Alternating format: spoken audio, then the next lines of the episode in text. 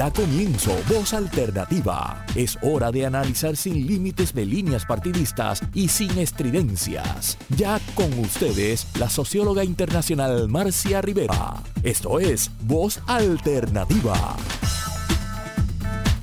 Muy buenos días, amigas y amigos. Hoy tenemos un programa que yo creo que va a ser muy lindo, muy importante para Puerto Rico tener a estos distinguidos invitados que tengo en el día de hoy, al doctor Pablo Gentile y la doctora Consuelo Ahumada Beltrán.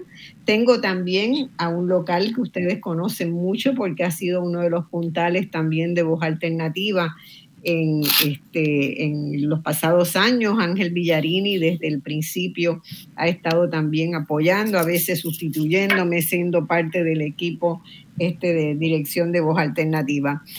Eh, en el día de hoy queremos, le hemos titulado a este programa eh, un título un poco raro, ¿verdad? Este, no, es, no es usual, pero tenemos tres cosas que queríamos discutir e ir entrelazando, ¿verdad? Y se nos quedó una cuarta que yo hubiera querido también este, incorporar, pero ya era demasiado, que era el caso de Chile. Pero tenemos en Brasil elecciones cerradas, en Colombia un avance muy impresionante de las medidas que está tomando el nuevo presidente Gustavo Petro en apenas cuatro meses. Ha cambiado, ha ido anunciando los cambios que se empiezan a realizar en la estructura del país y, son cambios realmente bien importantes como vamos a ver en el día de hoy. Y entonces en Puerto Rico que estamos plagados de interrogantes ¿verdad? Por ahí en algunas cosas haremos referencias también al impacto de Chile, porque son todos procesos que se han dado en el último año en, nuestra región. Con nosotros vamos a tener al doctor Pablo Gentili, que es de Argentina, nacido en Argentina, pero eh, este, viviendo en, en Brasil desde hace mucho tiempo y quiero dar una notita muy breve, ¿verdad? Todos tienen unos currículos muy impresionantes, así que los buscan, los googlean, como dicen los jóvenes. Eh, Pablo nació en Buenos Aires, ha pasado buena parte de su vida profesional en Brasil, donde ha ejercido la docencia y la investigación. Es doctor en educación por la Universidad de Buenos Aires. Fue uno de los fundadores y director del Foro Mundial de Educación, una iniciativa del Foro Social Mundial. Fue secretario ejecutivo de Claxo, el organismo que yo tuve la oportunidad de dirigir antes de que él llegara y hemos seguido siempre tenido una muy buena comunicación alrededor de este organismo que nos importa tanto. Durante muchos años ha sido profesor en la Universidad del Estado de Río de Janeiro, Dirigió el gabinete de Pablo Iglesias en España y actualmente coordina la Escuela de Estudios Latinoamericanos y Globales, la ELAC. Eh, tengo que decir que Pablo ha contribuido eh, muy fuertemente, ¿verdad?, a la generación de conocimiento sobre el campo de la educación, eh, con más de 25 libros que ha publicado él o ha compilado o ha editado en el campo de las políticas educativas y sobre todo los estudios de la exclusión social en América Latina y el Caribe. Esto es algo tremendamente importante porque sabemos, ¿verdad?, el, peso que está teniendo hoy la, desigualdad social. Eh, en este momento es coordinador de asuntos internacionales del Centro Internacional de Promoción de Derechos Humanos de la UNESCO y como les dije, coordinador de la Escuela de Estudios Latinoamericanos Globales, la, la, Sigue, como siempre, como profesor en la Universidad del Estado de Río de Janeiro y es un placer enorme. Pablo conoce Puerto Rico, ha estado visitándonos en el país y es un enorme placer, Pablo, que estés en Voz Alternativa hoy en un momento tan importante como son las elecciones en Brasil, la elección final en Brasil de la semana que viene. Un abrazo, Pablo, y saludo. Hola, Marcia, ¿cómo estás? Consuelo, Ángel, muchísimas gracias. Es un, un honor muy grande poder estar aquí en tu programa y llegar a esta importantísima audiencia de esa nación de referencia de América Latina, del Caribe, que es Puerto Rico y que tanto siempre nos recibe con tanto cariño, con tanta solidaridad, eh, y que ese escenario de no solo de tantas luchas y, de tantos movimientos democráticos que han inspirado a nuestra región, sino también un gran espacio de pensamiento, de reflexión caribeño, latinoamericano. Por lo tanto, y tu programa mucho contribuye a esto también como tu trabajo profesional y académico, Marcia, así que muchísimas gracias por la invitación. Bueno, eh, con gran cariño siempre te recibimos y sabes que, que Puerto Rico es así, somos cariñosos y creo que es una de nuestras grandes virtudes, ¿verdad? Eh, nuestra revolución será del cariño o no será. Consuelo, Consuelo Ahumada Beltrán. Consuelo y yo nos hemos conocido desde hace mucho tiempo por las, más que nada por las luchas feministas en Colombia y académica. Eh, Consuelo es una académica colombiana muy destacada también, con doctorado en ciencia política de la Universidad de Nueva York e integrante de número de la Academia Colombiana de Ciencias Económicas. Fue miembro fundador y vicepresidenta de la Asociación Colombiana de Economía Crítica y vicepresidenta de la, para la región andina de la Asociación de Economistas de América Latina y el Caribe. Eh, eh, Consuelo ha sido también profesora de la Universidad Javeriana y de otras universidades en Colombia se ha especializado desde su tesis de doctorado en las políticas neoliberales y es una de las más conocedoras del tema y una de las más fuertes críticas intelectuales a, estas políticas desde los años 90 está escribiendo y está analizando, ¿verdad?, el impacto de esas políticas liberales de, que, se tomaron los sucesivos gobiernos en Colombia. Ha convivido con, con comunidades campesinas en diversas localidades del país, no solamente para conocer mejor a Colombia, sino también para integrar en sus análisis cómo estas políticas eh, impactan en las sociedades más básicas, en las comunidades más básicas de la región. Eh, Consuelo estuvo ya en, una ocasión en, Voz Alternativa, escribe una columna, creo que semanal o quincenal, que nos envía. Hemos hecho reproducción de algunas de ellas en la revista Ciudadana. Bienvenida, Consuelo, a, Voz Alternativa. Eh, muchas gracias, Marcia, por tu invitación, la segunda vez que me invitas. Un, un saludo para Pablo, y para Ángel, bueno, un honor estar con ustedes.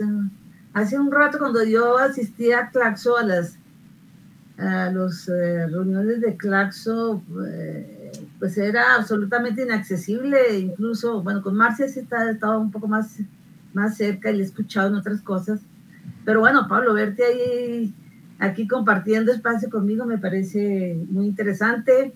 No fui al último congreso precisamente porque era decisivo, por esa época me llamaste, Marcia.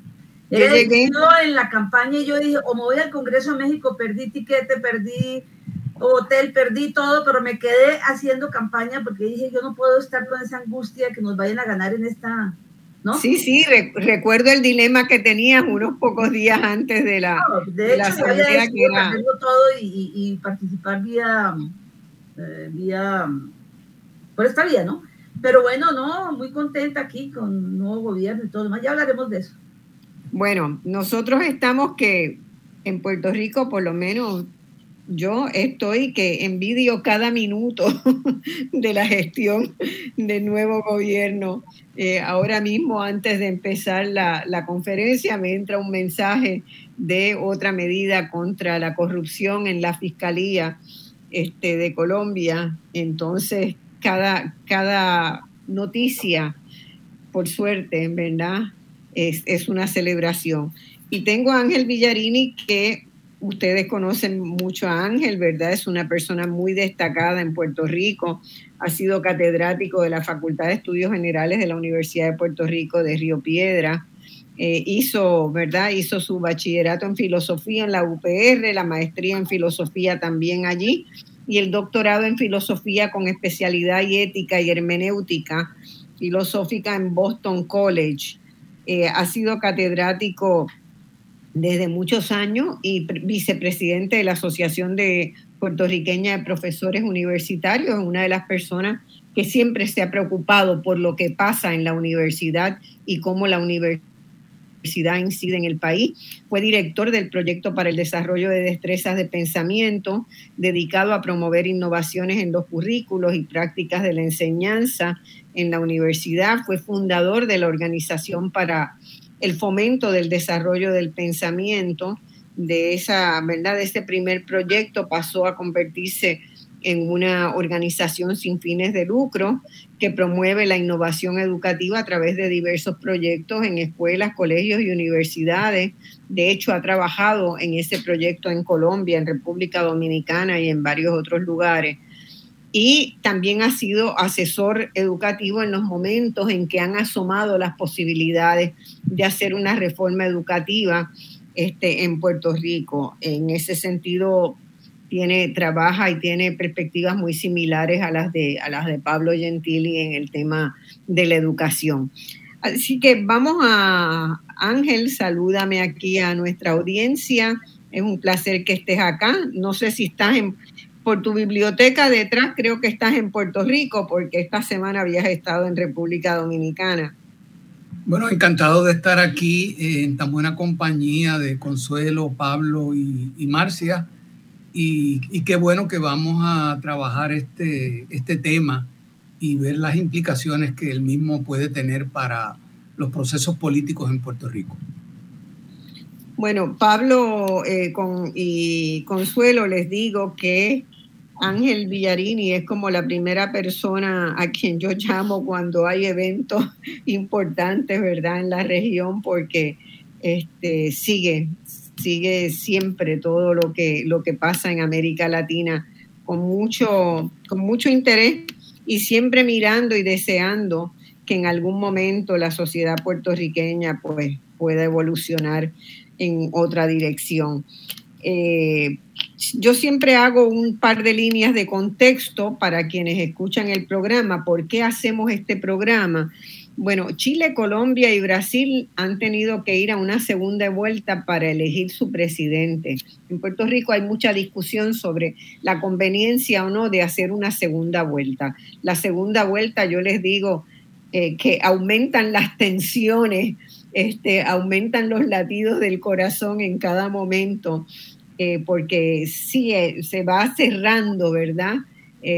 son muy interesantes porque generan la posibilidad de una presidencia electa con una credibilidad eh, y con, una, con un endoso muy claramente mayoritario, pero también tienen, su, eh, tienen sus tensiones. En los dos primeros, en Chile y en Colombia, la elección ha recaído en un líder con una visión progresista de izquierda, y en el caso de Chile, Gabriel Boric logró una mayoría bastante cómoda en segunda vuelta frente a quien ganó en la primera. Lo logró haciendo alianzas, concertando con partidos de tendencias ideológicas cercanas, aglutinando un fuerte movimiento en favor de cambios fundamentales que la población reclamaba. Aún así, sus primeros meses no han sido fáciles, aunque ha sorteado bastante bien las dificultades. Algo parecido debió hacer Gustavo Petro en una situación política diferente a la de Chile, porque en Colombia nunca, nunca un partido o un líder de izquierda había ganado una elección, a pesar de que todo señalaba que el país reclamaba cambios fundamentales, pero cambios fundamentales y llegar a endosar a una persona que claramente se presenta ante la sociedad como una persona progresista con un ideario de izquierda eran dos cosas distintas. Petro debió tejer muy delicadamente los acuerdos para la segunda vuelta y anunciar un gabinete con ciertos equilibrios a fin de reducir la previsible oposición que se generaría al comenzar a instalar sus medidas programáticas medidas programáticas que había previamente anunciado la dirección de ella, pero que una vez empezaban a, establecerse, a tomarse, eran otra cosa. era, Petro ha sido también ese primer eh, presidente declarado de izquierda en un país en que ser de izquierda hace solo dos décadas era un estigma. Desde hace cuatro meses, sin embargo, Gustavo Petro ejerce la presidencia de Colombia con una seriedad, agudeza y dignidad realmente encomiable. Ahora estamos a una semana de un día clave para Brasil y también para toda América Latina y para la humanidad por el peso relativo que tiene este gigante en la economía mundial y en la política.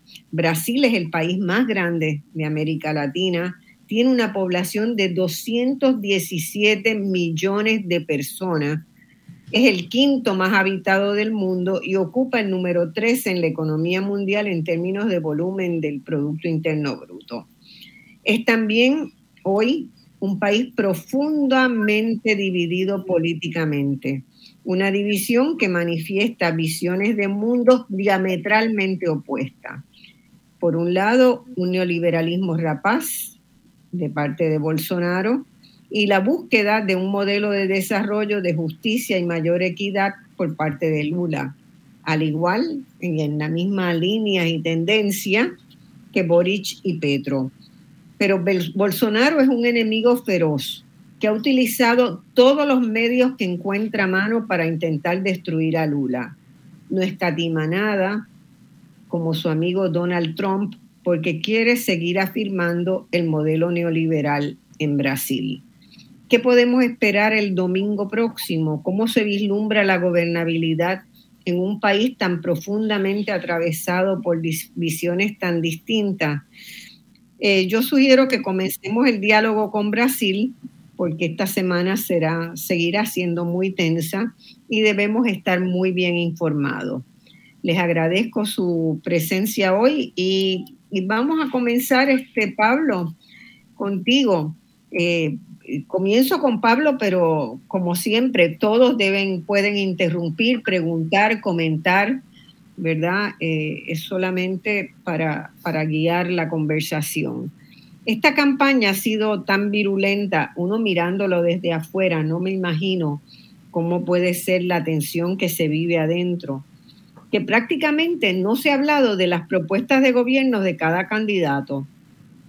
Eh, a mi esposo y a mí, que vimos el, el debate, los debates entre Lula y Bolsonaro, nos llamaba la atención que no había tiempo para colocar las ideas y los proyectos que cada cual prometía desarrollar. Me pregunto si eso le viene bien a Lula o si en un sentido Lula se ha llevado, ha sido llevado por los insultos de Bolsonaro y, ha primado la estrategia de contestarlos y no de presentar su programa. O tal vez la situación es que ambos dan por sentado que por haber sido antes presidente, la gente, toda la población sabe más o menos lo que ellos harán si son electos. ¿Qué, por dónde podemos este, ¿cómo podemos entender esto de, en, el caso de, Colombia fue muy distinto. Eh, Petro fue dando y cada uno de los candidatos fueron dando exactamente las propuestas que tenían, ¿verdad? Y buscaban a llegar adeptos a través de esas propuestas. ¿Qué mueve la política de, de Brasil hoy, tan personalizada? Pablo.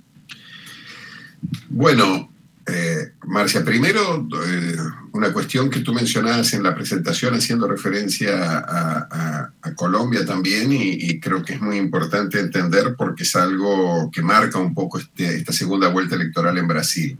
Eh, una segunda vuelta es una nueva elección, no se transfieren los votos de la primera elección a la segunda, de la primera vuelta a la segunda y con todo lo bueno y todo lo malo o todo el potencial o todo el riesgo que esto puede tener, siempre eh, cuando hay un segundo turno o una segunda vuelta, se está empezando de alguna forma una campaña de nuevo y en condiciones muy diferentes. Fue lo que pasó también en Colombia en, la disputa entre Hernández y, Petro. Inclusive eh, se pueden revertir los resultados, se pueden generar amenazas, como inclusive se pensó que, que, en Colombia podía ocurrir y ahora también se piensa que puede llegar a ocurrir en, en Brasil, aunque yo tengo la, confianza, basada por supuesto en datos y en evidencias, de que Lula va a ganar esta, esta elección presidencial.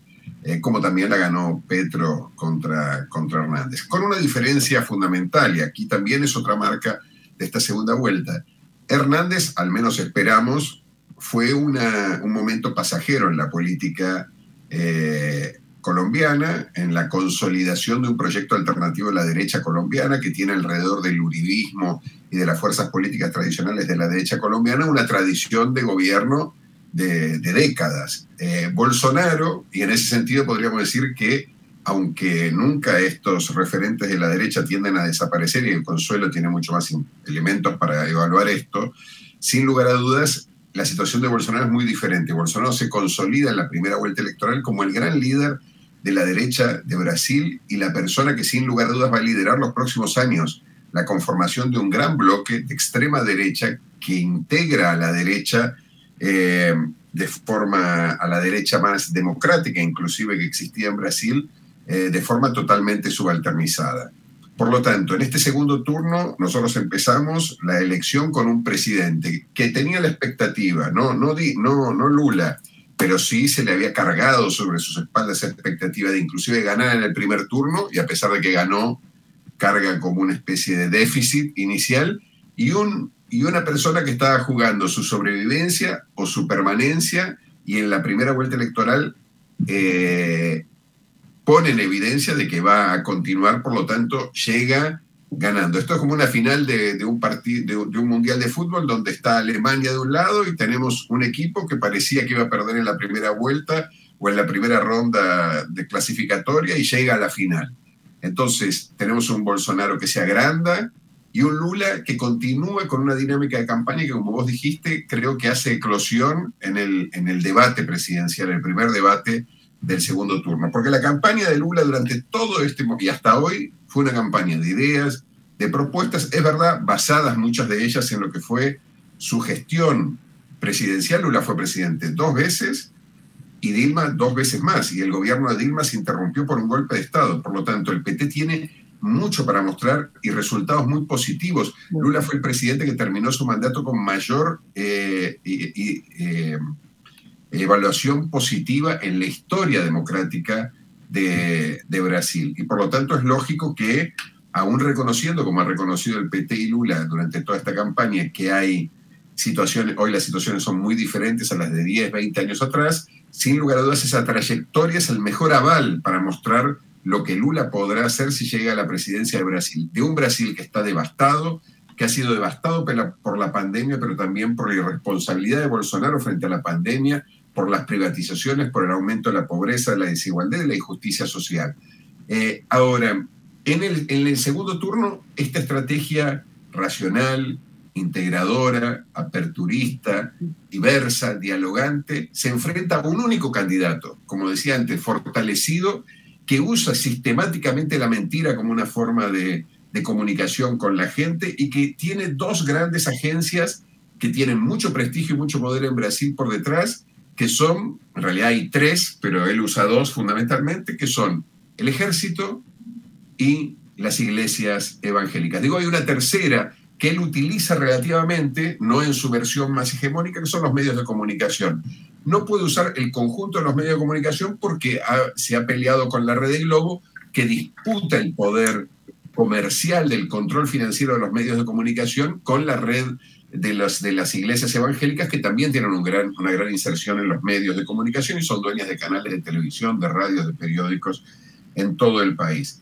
Por lo tanto, es muy difícil hoy y lo que tú planteas es algo que nos va nos va a generar sin lugar a dudas, debates a nivel global, es cómo se hace política cuando haces política contra la extrema derecha, no solo en Brasil, sino en el mundo, en donde tú no tienes Bolsonaro, no, eh, eh, eh, o los Bolsonaros como los Trump, usan la institucionalidad democrática para llevar adelante no solo políticas, sino también toda una gestualidad, toda una, una teatralidad profundamente autoritaria y antidemocrática, pero que conecta con una necesidad de, reacción, una necesidad hasta de protección de los sectores más vulnerables de la, de la población.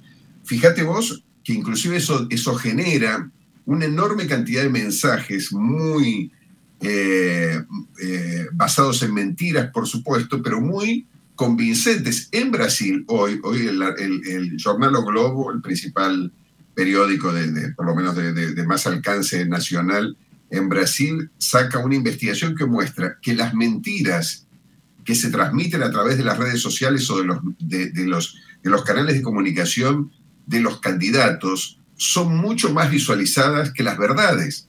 O sea, estamos como cuando, como estamos viviendo hoy el fútbol. En el fútbol hay más gente que mira cómo unos chicos juegan al fútbol en una PlayStation, hay más audiencia en un partido, entre comillas, falso, que en los partidos del Mundial.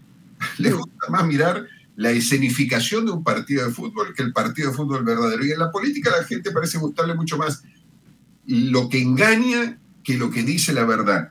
Eh, hubo 9,8 millones de interacciones en la última semana de noticias en, Internet de mentiras, de, de, noticias vehiculadas a través de mentiras, y solo 7.6 millones de verdades. Por lo tanto, ¿cómo uno pelea contra la mentira? Fíjate que de las 80 mentiras que se han dicho en este segundo turno, que en el 80% corresponden a candidatos o figuras que apoyan a Bolsonaro, el 20% las ha dicho el propio presidente. ¿Cómo tú compites contra alguien que tiene la maquinaria del Estado y usa la maquinaria del Estado para, para, para mentir? Por lo tanto, y esto se suma a una red que también integran intervienen en las redes sociales de pastores electrónicos que tienen las iglesias evangélicas y que tienen muchísimos más seguidores que cualquier político brasileño, inclusive más seguidores que Bolsonaro y que Lula. Hay pastores evangélicos con 20 millones, con 25 millones o con 15 millones. Solamente los pastores evangélicos y las pastoras que están en la Internet consiguen más de 100 millones de interacciones diarias en Brasil. Se supone que el 60% de ellas son mentiras. Entonces tú dices, bueno, pero ¿por qué no hablamos de educación? ¿Por qué no hablamos de la salud? más de 600 mil millones de personas se murieron, 600 mil millones, 687 mil millones, 680 mil personas, perdón, no millones, 687 mil personas se murieron en Brasil por la pandemia. ¿Cómo enfrentará Brasil la posibilidad de una nueva pandemia? Ese debería ser el tema de un debate presidencial. Hoy hay 10 millones más de pobres de los que había cuando Bolsonaro inició la presidencia. Había 53 y ahora hay 66 millones de pobres, o 68 según los análisis. ¿Qué vamos a hacer frente a esto? Hoy hay una situación catastrófica a nivel mundial. ¿Cómo la, vamos, la va a enfrentar Brasil, que es una de las 10 potencias más importantes del mundo? Hay un déficit de alimentos, de energía a nivel mundial por esta guerra brutal que estamos viviendo. ¿Qué va a hacer Brasil? ¿Cómo se inserta Brasil en la comunidad internacional? Nada de eso se está discutiendo porque lo que está diciendo Bolsonaro es que Lula quiere eliminar los baños de niños y de niñas en las escuelas. Eso es lo que dice Bolsonaro. La mayor noticia de Bolsonaro esta semana que ha circulado en las redes sociales es que Lula quiere eliminar la diferencia entre niños y niñas en los baños de las escuelas. Y eso, si no lo respondes, ese es el gran dilema de la campaña, con la cual yo estoy muy vinculado, trato de trabajar y colaborar, pero la verdad que no tengo la menor idea de qué hacer en estas circunstancias, como lamentablemente muchos compañeros y compañeras, es qué dice frente a esto. Porque cuando te dicen esto, ¿qué tienes que decir? Que esto es mentira. Pero no alcanza, porque la, verdad y la mentira son valores totalmente relativos, porque toda la gente cree que es mentira. Entonces, frente a esto, ¿qué, ¿qué, se dice? Hay algunos que salen a decir que frente a esto hay que mentir más. Bueno, esto es un verdadero desastre. Cuando la democracia transforma en el territorio de la mentira, estamos frente al abismo de la oscuridad, que es lo que se está apoderando hoy de nuestras sociedades y de nuestros pueblos. Pablo, y yo leí en estos días unos datos que me dejaron aturdidas, ¿verdad? Que primero que Brasil es el segundo país que más usa WhatsApp y WhatsApp se ha convertido en el medio principal de informarse la población del país, ¿verdad? 79% de las personas se informan de todo a través de WhatsApp. Marcia. Este es un dato dramático, sí, Ángel.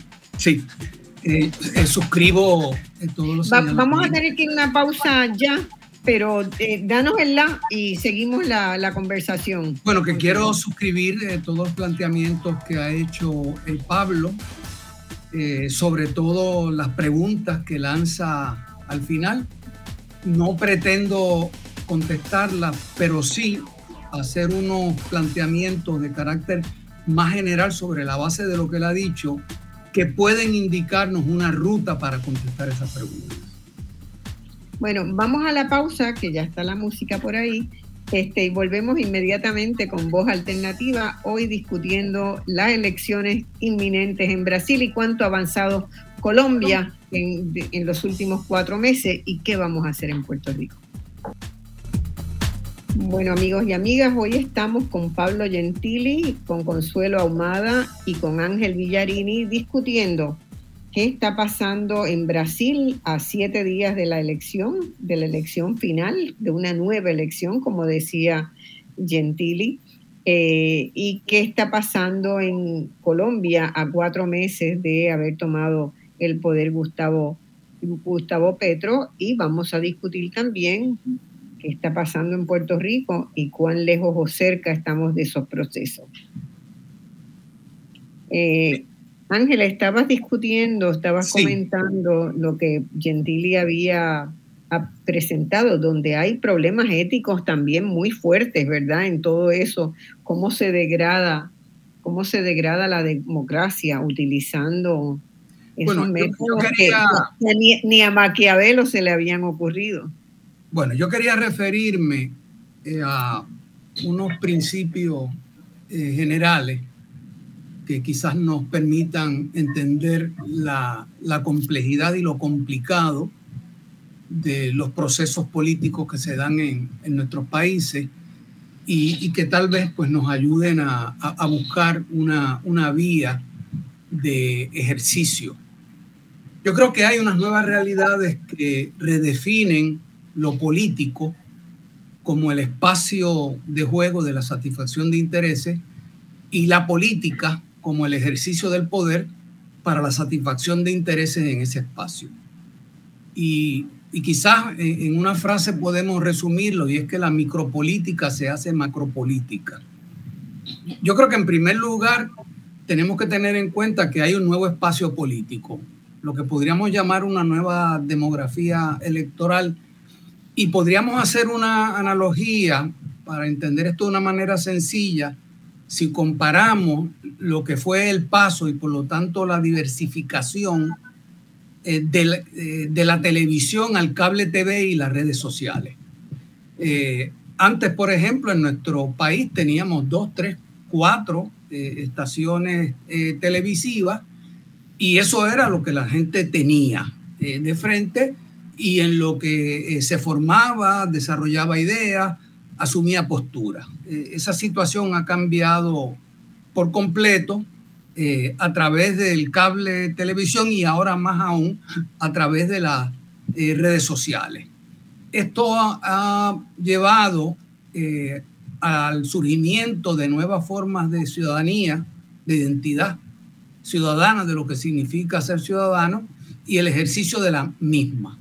Eh, hay una nueva, lo que podríamos llamar una nueva forma de atomización y molecularización ciudadana y esto significa nuevas formas de agrupamiento y sectorización de la población para el ejercicio del poder, para la satisfacción de intereses, más allá de lo que eran las formas eh, eh, tradicionales. Esto entonces genera nuevas formas de intereses y reivindicaciones colectivas, por ende de identidades políticas ahora en torno a temas particulares, eh, entre los cuales también puede haber intersección. Las nuevas formas entonces que, que, convocan a las personas y llevan a que se agrupen o reagrupen parecen ser eh, temas como por ejemplo el ecológico, eh, los temas de género, los temas de etnia, eh, los temas que tienen que ver con la ubicación geográfica y económica. Y, estas nuevas formas rivalizan con las tradicionales, algunas de las cuales resurgen hoy día con, nueva fuerza, como es la religión, eh, como eh, es el tema de las generaciones, los jóvenes, los viejos y viejas. Y hay otras fórmulas en las que los, sobre todo sectores de izquierda, solíamos insertarnos, eh, que se han debilitado grandemente, como las formas que tienen que ver con los temas de clase social, eh, patriotismo, etcétera, ¿no? Y en cada uno de los países latinoamericanos eh, encontramos un, distinto estado de desarrollo de este, de este proceso que acabo de, descubrir, de describir. Eh, esto hace entonces que el interés eh, político se particulariza y busca la satisfacción de necesidades muy específicas y concretas. Por ejemplo, hay gente que está dispuesta a ir a votar y va a votar eh, ya sea por el derecho o no al aborto. El ejemplo claro lo tenemos en los Estados Unidos, como el, el, Partido Demócrata ha logrado hasta cierto punto revertir lo que parecía una tendencia en su contra, utilizando este tema del de el, aborto. Y así hay otros muchísimos temas muy particulares que podríamos citar, que son los que están convocando a la, a la gente. Y esta tendencia eh, de esta nueva demografía se ha visto reforzada eh, con la sociedad de mercado en combinación con las redes sociales que alimentan y desarrollan esta eh, tendencia a la atomización y la molecularización ciudadana y dificultan, quizás más que nunca antes en la historia, la creación de un espacio de, encuentro, de identidad común, lo que podríamos llamar un ágora ciudadano. Eh, detrás de esto, desde luego, eh, como trasfondo, hay unos cambios que se han dado en la economía y en las relaciones de poder a escala mundial. Y la realidad es que estamos en el inicio una reconfiguración de lo político y la política ante nuevas realidades histórico-sociales y culturales a escala mundial en general y en Latinoamérica en particular, y dentro de lo cual cada país tiene sus particularidades, ¿no? Así que no hay una receta general que podamos eh, aplicar en los diferentes países. Se requieren conceptos y palabras nuevas eh, que están en proceso de constituirse, nuevas formas de discurso político que superan el discurso tradicional de liberal, conservador, izquierda, derecha. Por último, estamos frente, eh, esto como consecuencia tiene eh, una crisis del régimen partidocrático y el emerger de nuevas colectividades y movimientos sociales como nuevas formas de ejercicios tradicionales. Los partidos políticos tradicionales, los surgidos sobre la base de una demografía electoral ya superada, es decir, la de un solo canal de televisión, no puede asumir adecuadamente la representación de esta diversidad demográfica electoral.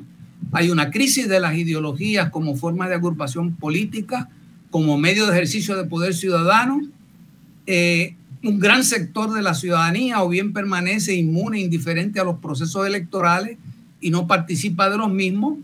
Otro sector se activa mediante colectividades y movimientos sociales y otros comienzan a adherirse a grupos y alianzas electorales de nuevo tipo en torno a formas particulares de su interés el foco de la atención en este momento, cuando uno analiza lo que está ocurriendo en los diversos países, es la conciencia política del ciudadano eh, y el desarrollo de esa conciencia a través de un nuevo lenguaje político eh, comunicativo. Hoy día eh, se está utilizando mucho los saberes que durante las décadas pasadas se generaron en el campo de la psicología y de las neurociencias, ¿no? y, la aceptación ya de que los seres humanos, más que seres racionales, sobre los cuales se constituyó la política tradicional, somos seres emocionales. Y la política que hoy se que juega es una política de las emociones. Y hay dos emociones básicas en los seres humanos que son el, apego, que es la, defensa del interés en, algo que es constitutivo de la, de la vida de uno, de la sobrevivencia de uno.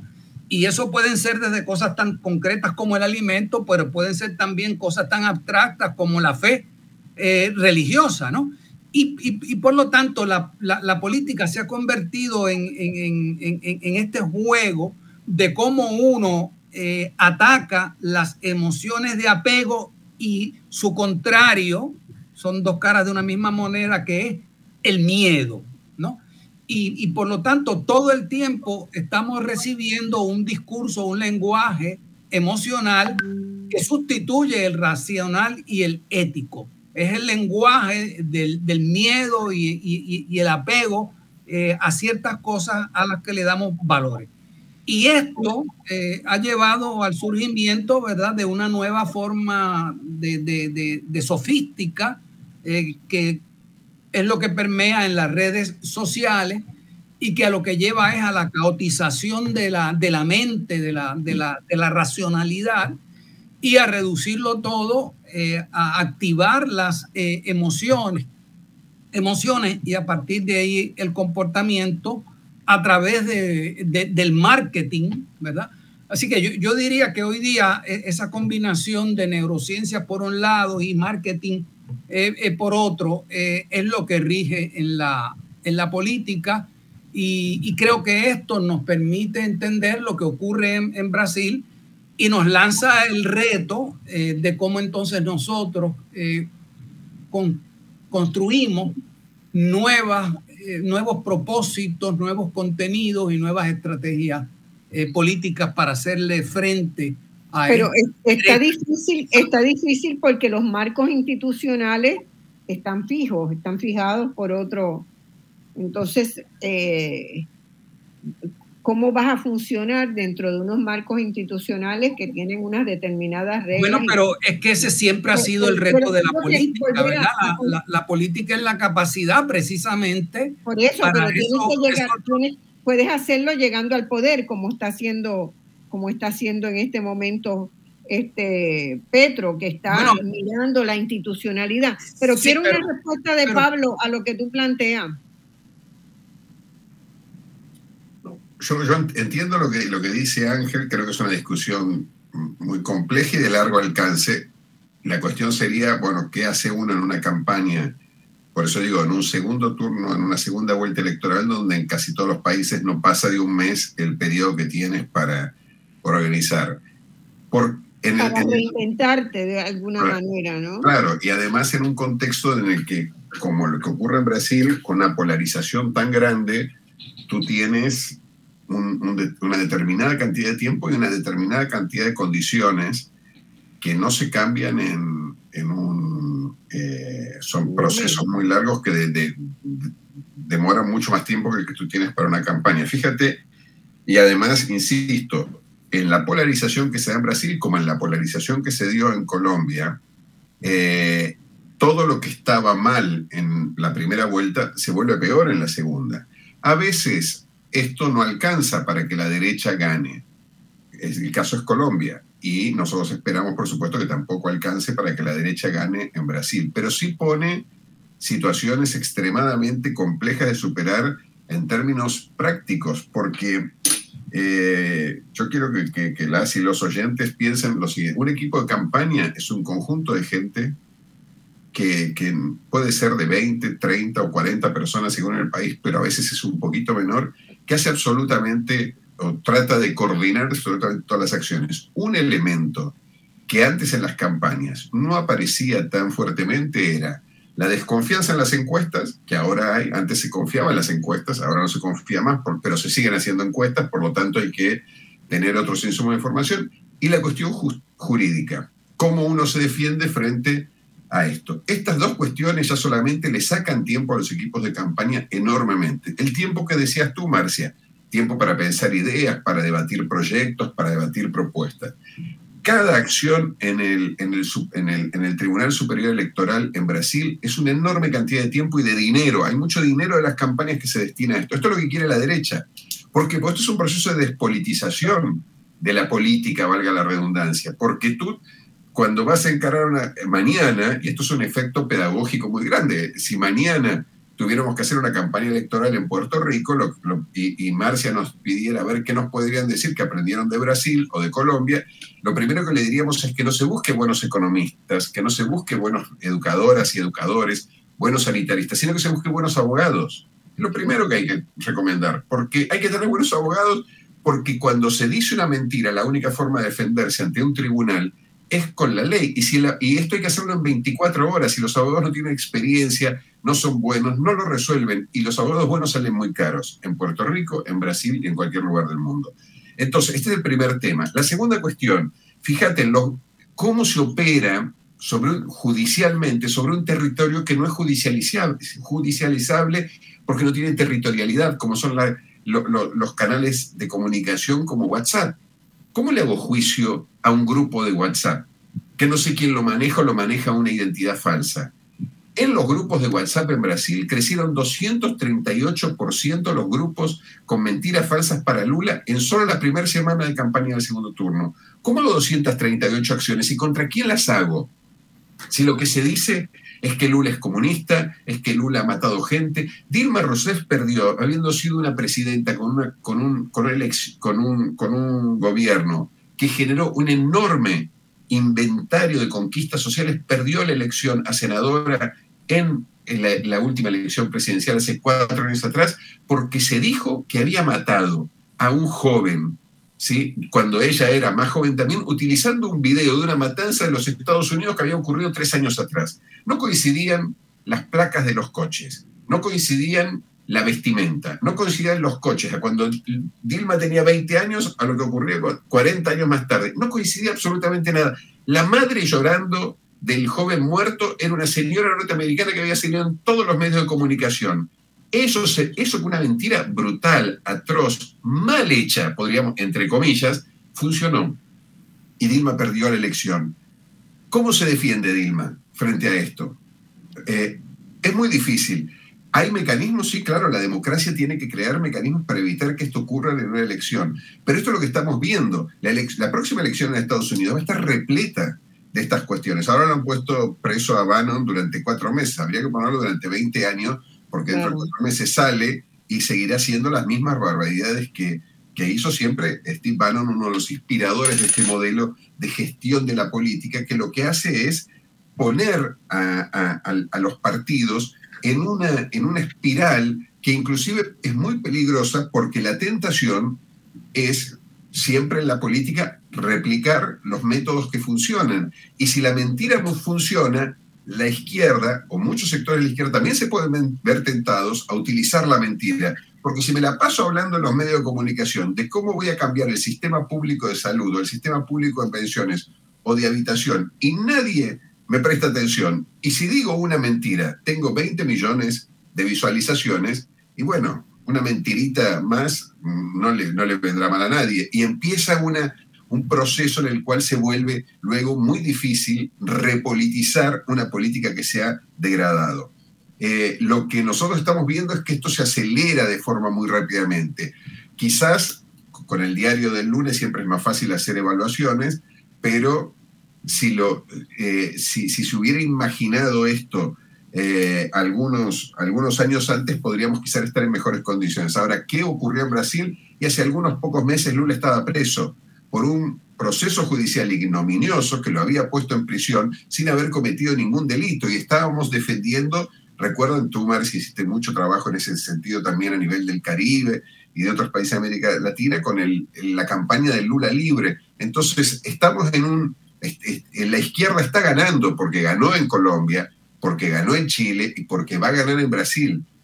Pero también estamos reaccionando a un dinamismo que le imprime a la política la derecha en su formato de extrema derecha neofascista, que es la que gobierna hoy Brasil y es la que puede gobernar muchos de nuestros países o marcar el ritmo de la política aún no estando en el gobierno. Yo me hice una lista de las de la eh, falsedades que encontré en distintas campañas y que vengo observando desde hace algún tiempo. Y una de las que más me erizó es una que dice que Lula está alentando a todos sus seguidores a invadir las iglesias y a sacar la gente de los templos y a cerrarlos y clausurarlos, ¿verdad? Este, porque es una campaña de miedo que la gente la puede interpretar y, y la comenta con 10, 15 personas. Entonces, este, tiene un potencial de multiplicarse exponencialmente y como es a mucho que va a llegar, va a llevar a Brasil a hacer, a tomar el tren de, Cuba, de Venezuela, eh, todavía. pero una cosa que quería decir, Marcia, con relación a eso, que es más grave todavía, es lo que tú dices, pero hay otro elemento que nosotros estamos viendo ahora y que tiene, tiene un efecto devastador. Y es que cuando lo que, lo que debería ser un debate abierto y, y sujeto a la divergencia, porque todos los debates en la política democrática están sujetos a la divergencia, se obtura a través de, mentiras. Cuando, cuando tú discutes, que es lo que ha pasado también en Estados Unidos ahora con el debate sobre el aborto y se está dando en Brasil, eh, si yo planteo el problema de una, eh, epidemia como la del COVID en términos de que lo que quiere hacer una organización maligna vinculada a los laboratorios internacionales es inocularnos un chip en el brazo para seguirnos a partir de ese momento, viendo todo de nuestra vida y sabiendo toda nuestra vida, y esa es la discusión por la pandemia, no se está discutiendo la pandemia. Si voy a discutir el aborto, y lo que estoy discutiendo es que lo que quiere hacer eh, Lula es abrirle la panza con un cuchillo a las mujeres y sacarle sus hijos eh, una semana antes de que nazcan, no estoy hablando sobre el aborto. Entonces, aquí se están poniendo los temas en la agenda que preocupan a la población legítimamente, como le preocupa a la población de Estados Unidos el tema del aborto y le preocupa a la población brasileña también el tema del aborto, pero en unos canales que obturan el debate se pone la discusión sobre la educación. En Brasil, fíjate un, tema que vos también sos especialista, eh, Ángel, también en educación. En Brasil se dice, hay un problema con la autoridad en las escuelas. Nadie, los niños hoy no le, y las niñas no le prestan atención a nadie. ¿Qué hace Bolsonaro? Dice, muy bien, entonces las escuelas, yo conozco escuelas que funcionan muy bien, son las escuelas militares. En las escuelas militares todos los niños obedecen. En las escuelas militares hay un, tiempo para el aprendizaje que no se viola, ni se cambia, ni nadie hace lo que quiere. ¿Qué hace Bolsonaro a través de, del gobierno de, Paraná, donde está su capital es Curitiba? Comienza a desarrollar un plan de militarización de las escuelas. ¿Sí? Y, y, hoy tenés decenas de escuelas en el estado de Paraná que están dirigidas por comisarios de la policía, por capitanes del ejército. Han sacado a los directores y han puesto un capitán del ejército que han comenzado a contratar los profesores. Entonces, ¿estamos discutiendo educación? No. Estamos sacando el debate educativo, poniendo en, su lugar otras cuestiones y, el, y el debate programático se empieza a degradar a partir de lo que son estos diagnósticos que a la gente le trae cierta seguridad. No quiero hablar más del aborto, esto me lo soluciona, se obtura. No, el problema de la educación es grave, no entiendo cómo funciona, pongo un policía en la puerta de la escuela, o en, la, en el banco de la directora, y así por delante. Por lo tanto, esto es mucho más que estar diciendo que mentiras que nosotros nos vamos a parecer a Venezuela o a Cuba. Se está metiendo dentro del debate público sobre temas que le interesan a la gente y que le preocupan legítimamente a la gente, no la posibilidad del diálogo democrático, sino la obturación de ese diálogo. Y esto es lo que es dramático.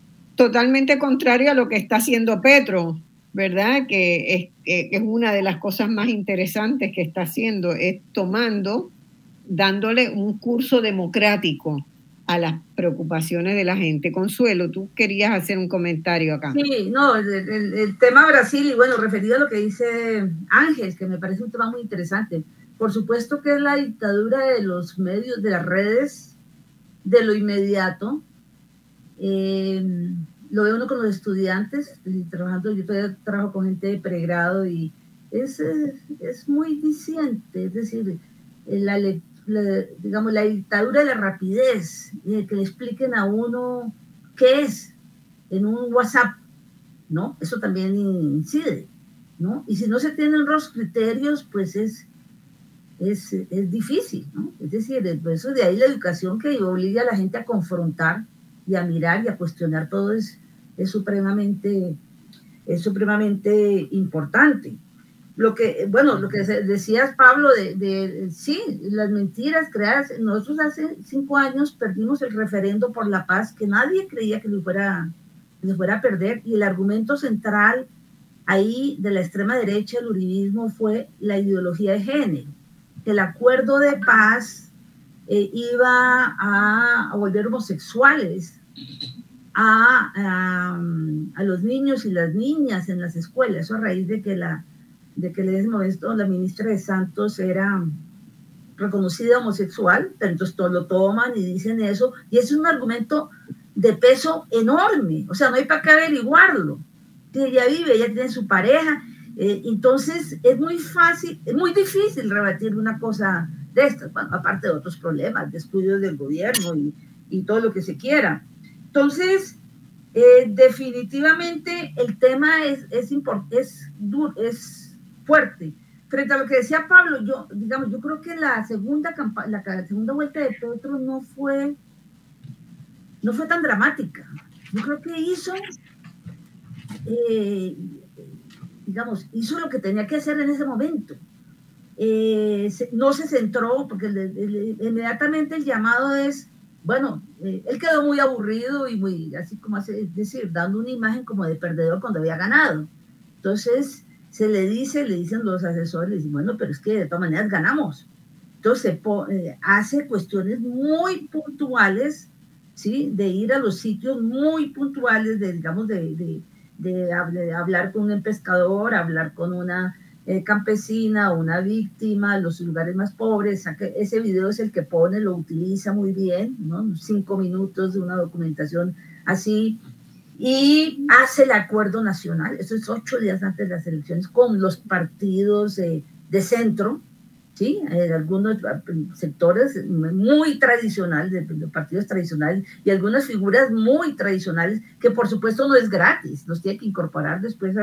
O sea, da una sensación de, de avance importante. Las, encuestas las suspenden porque, porque empieza a ganar Petro. Y eso lo sabe Petro. Petro, entonces, eso le las suspenden las, encuestas. Eh, no, la, la, difusión de las encuestas. Hacen una en la que gana Petro y esa ya no la difunden, a, a, pesar de que podía haber difundido.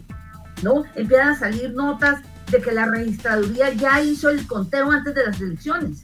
O sea, Recordemos es que, eh, claro, el, de Uribe Duque controlaban todo, registraduría, procuraduría, todas las, lo que aquí llamamos las CIAs, todos los encargos de control. O sea, era muy fácil hacer fraude, pero la ciudadanía estuvo al día, bueno, y contemos ahí que estuvo el, el, el derrumbe, digamos, el estallido social y todo lo que representó para, la, para el golpe para la extrema derecha, ¿no?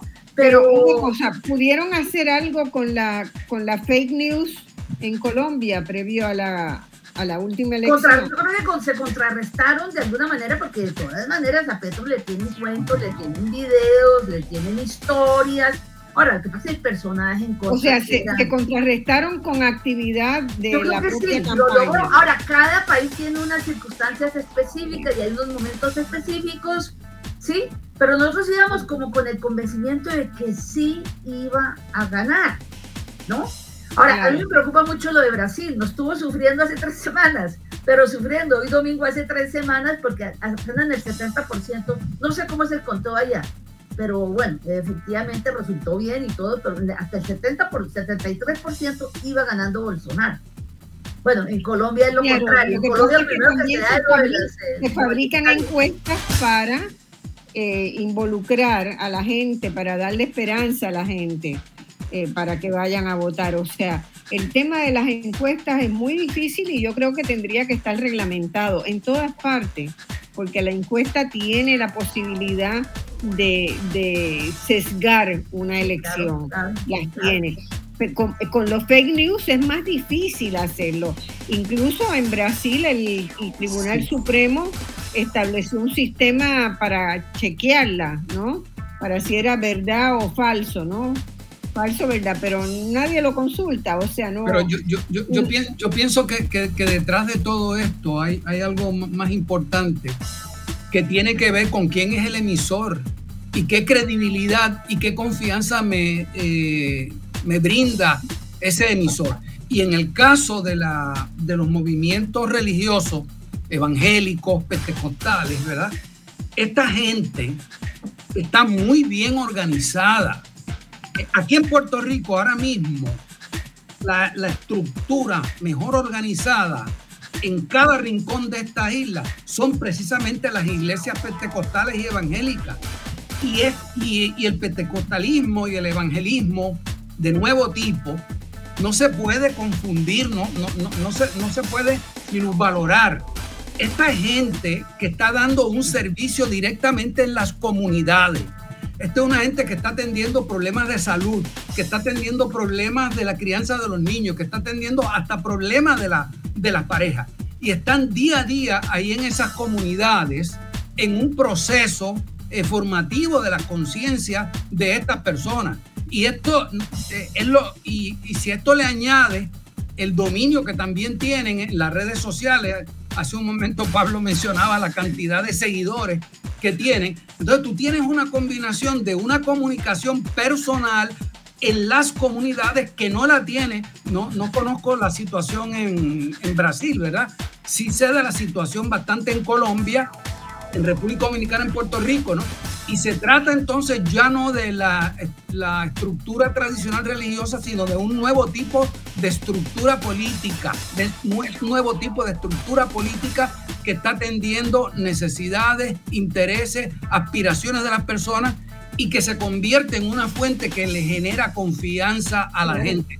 Y por eso entonces que las fake news pueden funcionar, no solamente este, porque haya eh, predominio de ellas en las redes, sino porque... Lo que pasa es que también tú puedes inventar emisores. es muy, muy complejo el tema. bueno, pero si, si uno no hace el diagnóstico de cuál es la condición en la que estamos, no tendremos la capacidad eh, para una prognosis y para este, eh, un, obviamente, obviamente el incremento en desigualdad social ha creado un terreno fértil para, los que queremos cambio lo primero que tenemos que estar es bien conscientes de a qué nos estamos enfrentando y la no no este disminuir eh, lo que es la organización, la estructura, todo el proyecto que tienen en la derecha la nueva derecha. Que Tenemos que ir a una pausa, estoy pasada de la pausa. Vamos a la pausa y volvemos de inmediato con voz alternativa. Buenas tardes, vamos a la segunda mitad del programa. Yo soy Marcia Rivera y estoy con tres amigos que son estupendos, el doctor Pablo Gentili de Argentina y Brasil, la doctora Consuelo Ahumada de Colombia y el doctor Ángel Villarini, ustedes lo conocen más, de Puerto Rico. Y estamos discutiendo la situación de las elecciones en Brasil, la elección final, la segunda vuelta, que eh, va a ocurrir el próximo domingo. Y la situación es bien compleja, eh, sobre todo uno de los elementos que hemos identificado como uno de los problemas mayores tiene que ver con todos los mensajes que se emiten a través de las redes sociales mensajes de mentira, pero que eh, están leídos por millones de millones de personas, porque en Brasil tiene una altísima tasa de penetración de la Internet, la segunda más alta después de la India. Y eso pone, da otros elementos este, muy peligrosos para la elección del domingo. Eh, vamos a discutir ahora, entrar a discutir también lo que ha sucedido en Colombia porque tiene algunos elementos de lo que se está viendo en Brasil, se dieron en Colombia, pero no en la misma escala. Petro logró ganar la, segunda vuelta y ha puesto en marcha todas y cada una de las promesas que de gobierno que se anunciaron previamente están buscándose, están empezando a implementarse. Yo quisiera que Consuelo empiece eh, a identificar algunos de los logros que se han verificado en estos cuatro meses. Vamos a seguir haciendo referencia, ¿verdad? Necesidades en Brasil también, porque me parece que algunas de las cosas, como el, el que se anunció recientemente de la compra de tierra que estaba en manos de los productores agrícolas, sobre todo en manos de los ganaderos, eh, para darle tierra a los sin tierra, ¿verdad? Que ha sido una de las luchas grandes en Brasil histórica, eh, eh, la lucha por la tierra para producir. Consuelo, cuéntanos un poco de eso. Sí, con mucho gusto, pero antes quería señalar que, em, completar lo que había dicho em, empezado antes, un triunfo de Lula en Brasil es fundamental para todo el proyecto. para, toda la región para, para el gobierno de Petro es fundamental. Eh, él lo sabe. Eh, de hecho, Petro ha tenido ya como, ha tratado de, de, de, ejercer un liderazgo en la región. El discurso de las Naciones Unidas eh, fue muy bueno y valiente. ¿Sí? Muy valiente. El discurso ante la comunidad andina, el, el presidente de la comunidad andina, también fue muy bueno, darle una proyección a la integración eh, y eh, centrarla en la recuperación económica de la crisis, de la pandemia, de la región económica y social, en eh, enfrentar de manera conjunta el cambio climático y cambiar la estrategia frente a las drogas, que eso no es cosa menor para Colombia, que tiene ocho bases militares y que ha sido el, el aliado fundamental, para decirlo de manera elegante, de Estados Unidos en toda esta remetida en, en, la región, sobre todo contra los gobiernos alternativos. Entonces, lo que pasa en Brasil para nosotros no es digamos, más allá de la cultura general y, de la, y la influencia general, es muy importante y por eso nos tiene un poco penando eh, la elección de dentro de ocho días, pero esperamos que sea, que sea positiva. Como decía Ángel, hay que mirar, eh, sí, el proceso.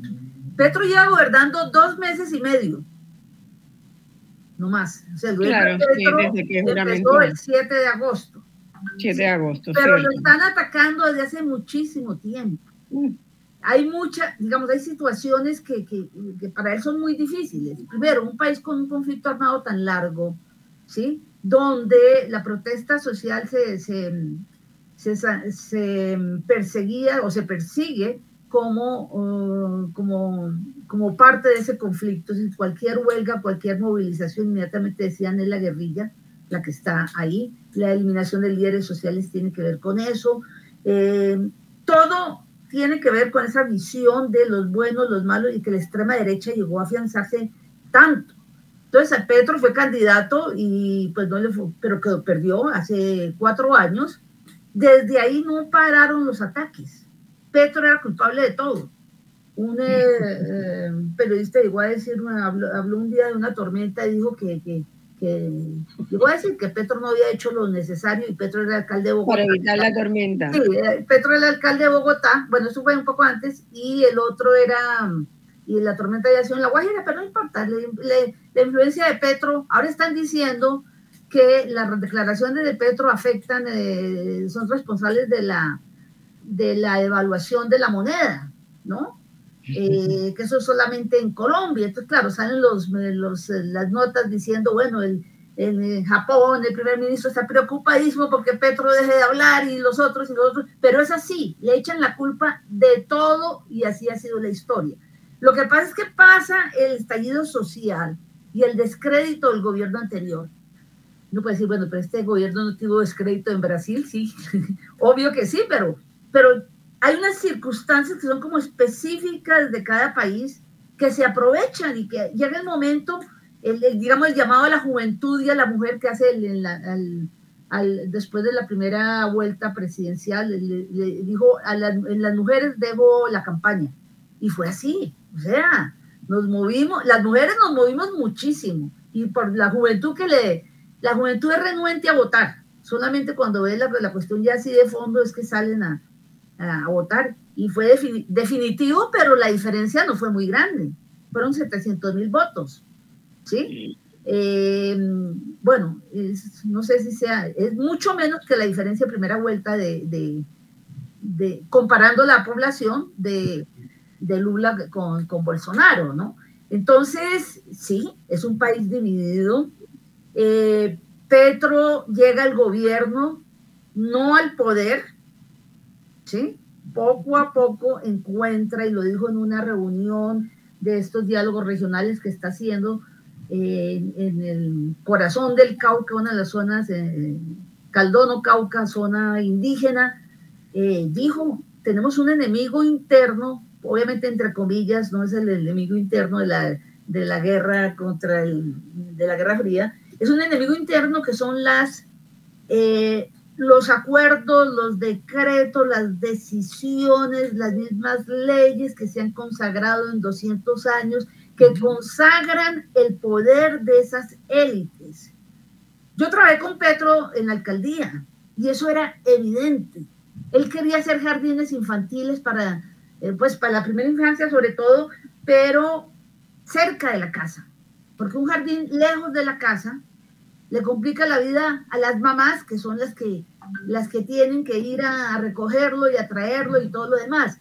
Eso era difícil, porque hay que comprar tierra. Yo era la secretaria de integración y recuerdo citar a los, tener a los abogados de la institución que eran unos 20 o 30 o no sé cuántos y todos decían, no se puede, así, no se puede. La institución es así, los consultores tienen que ser grandes, es la gran empresa, es la, todo esto que se acentúa con la gran empresa, esa confianza que imprime con su publicidad y con su cuestión.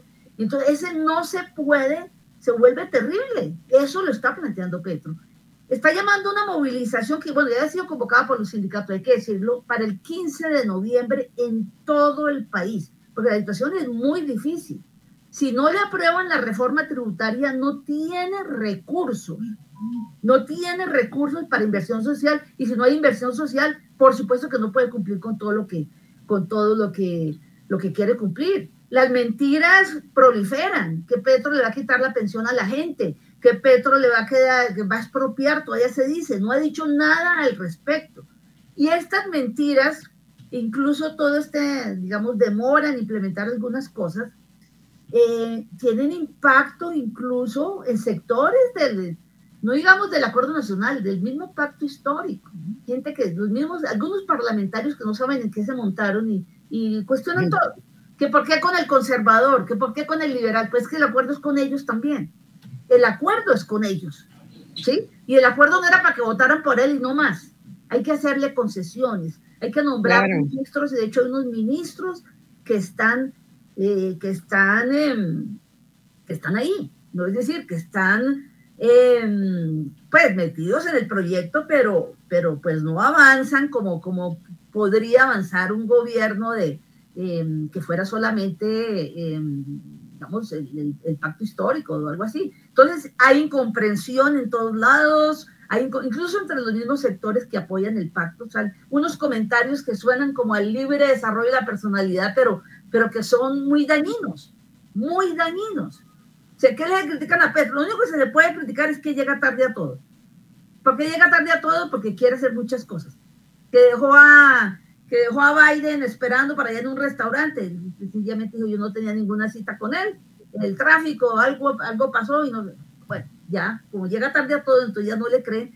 Pero es la única crítica que se le puede hacer. Pero entonces todo lo vuelven mejor dicho, lo exageran y la pelea está realmente muy fuerte en este momento. Bueno, pero vamos al, lado positivo. Sabemos que la, mira todas las dificultades que ha tenido también Boric en su, en su primer, no, llega un año todavía eh, en su primera etapa. Las dificultades que, que, tuvo el Uruguay cuando, comenzó la gestión del, Frente Amplio fueron también terribles. O sea, eso sabemos que hay en, en, la región, ¿verdad? Un sector que va a protestar y que va a encontrar la manera de detener todo lo que se haga. Lo interesante para mí es cómo, cómo se le busca la vuelta, ¿verdad? En, puertorriqueño se diría cómo bregar, y hay un artículo muy lindo de Arcadio Díaz Quiñones en el Nuevo Día de hoy, que es un viejo amigo de Cerep y un amado, este, muy, un amado intelectual en Puerto Rico, que él dice, bueno, que el bregar es buscar esa forma ingeniosa de poder llevar adelante un proyecto fundamental sin llegar, sin tener que quebrarlo porque nos oponemos por, por puro, ¿verdad? Por, por puro empeño de oponerse, sin una razón válida. Y me parece, a mí cuando eh, leía esta mañana esa entrevista a Arcadio, me acordó mucho a Pedro, a Petro. Petro está bregando. Sí, sobre eso en el sentido puertorriqueño, ¿verdad? Con Sobre eso quería eh, comentar, Marcia, si me, si me permite. Este, yo, yo, llegué anoche de eh, una semana de, de trabajo en, República Dominicana y tuve la oportunidad eh, también de hacer otras gestiones como resolver problemas de auto, vivienda, etcétera.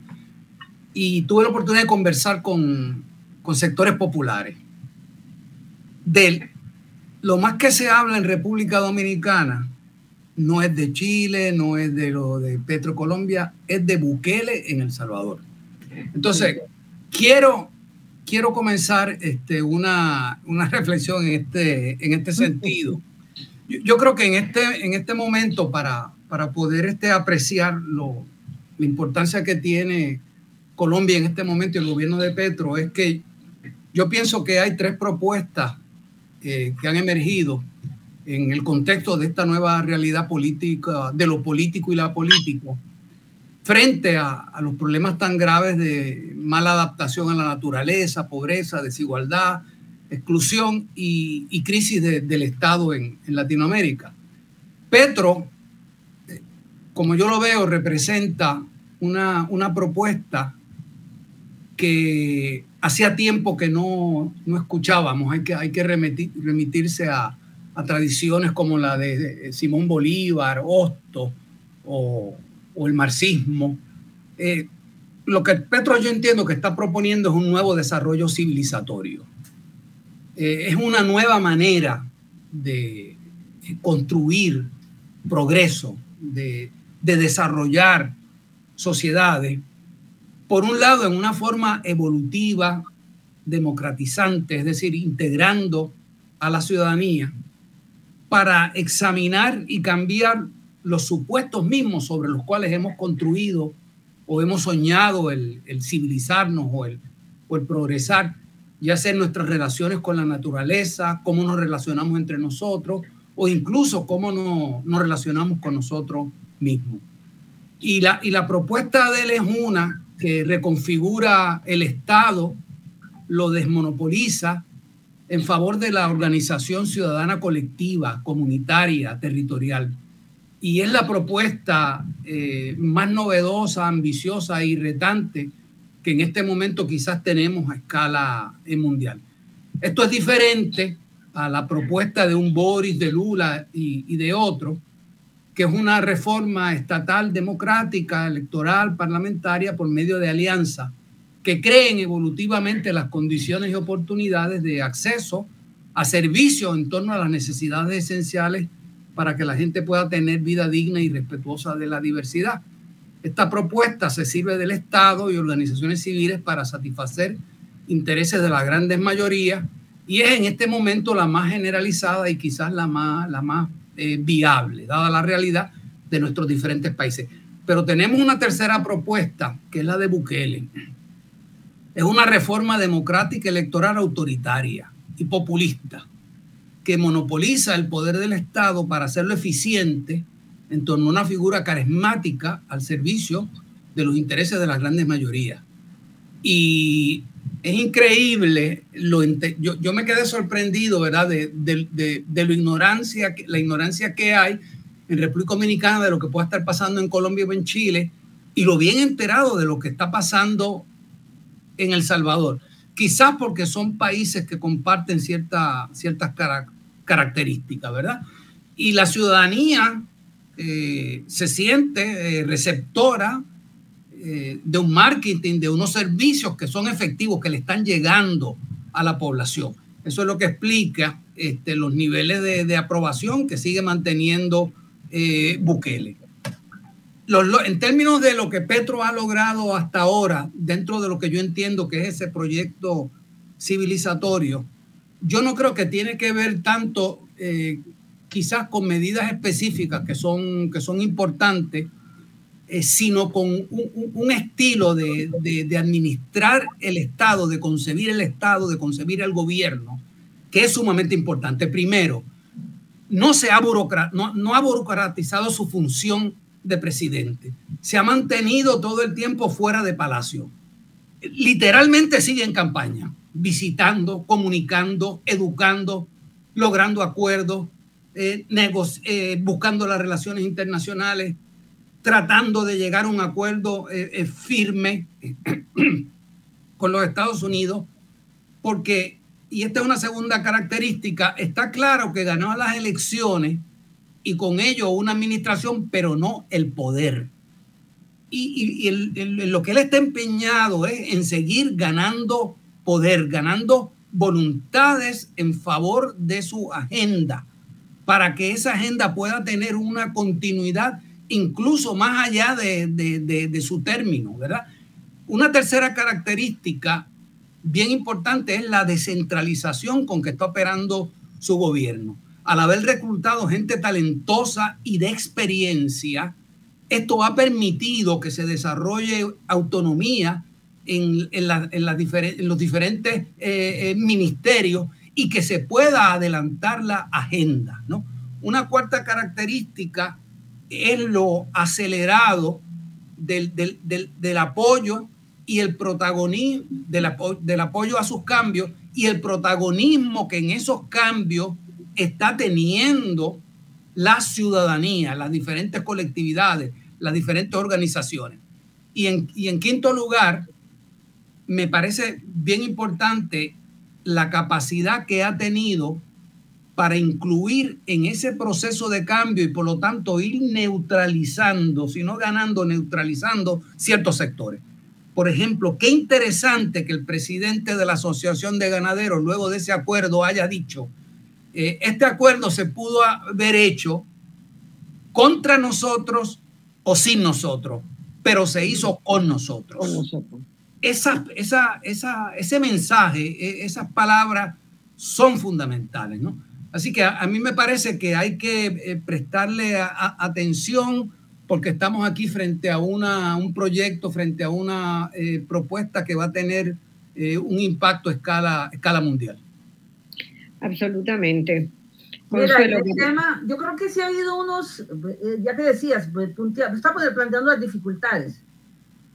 temas concretos y que son, digamos, acucientes para, para Colombia, el tema de la paz este proyecto de la paz total ha avanzado muchísimo, ya en términos concretos. ¿sí? Estuvieron en Cuba, se inició la mesa de diálogo, o se sentó por lo menos mesa de diálogo en Caracas, eh, estableció relaciones con Venezuela, que eso es fundamental. Para el caso de Colombia, el tema de la paz, pero pues es fundamental la paz regional.